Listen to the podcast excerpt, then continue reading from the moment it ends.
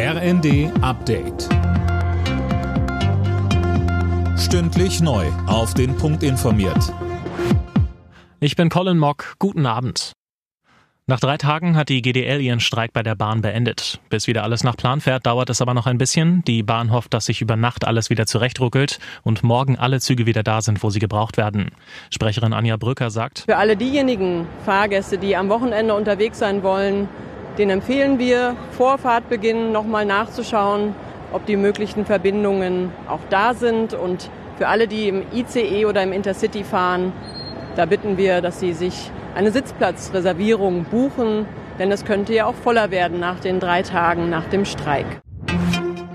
In aller Klarheit weist Israel vor dem Internationalen Gerichtshof den von Südafrika erhobenen Völkermordvorwurf von sich.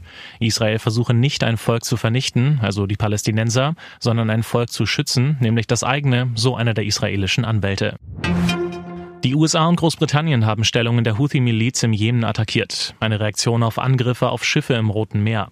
Und Anne Brauer, auch ein Zeichen in Richtung des Iran? Ja, das muss man wohl so werten. Schließlich unterstützt der Iran die Miliz im Jemen. Die Houthi attackieren seit dem Hamas-Terrorangriff auf Israel Handelsschiffe im Roten Meer und sie sehen sich selbst als Teil der gegen Israel gerichteten Achse des Widerstands und stehen damit in einer Reihe mit der Hamas und der Hisbollah im Libanon.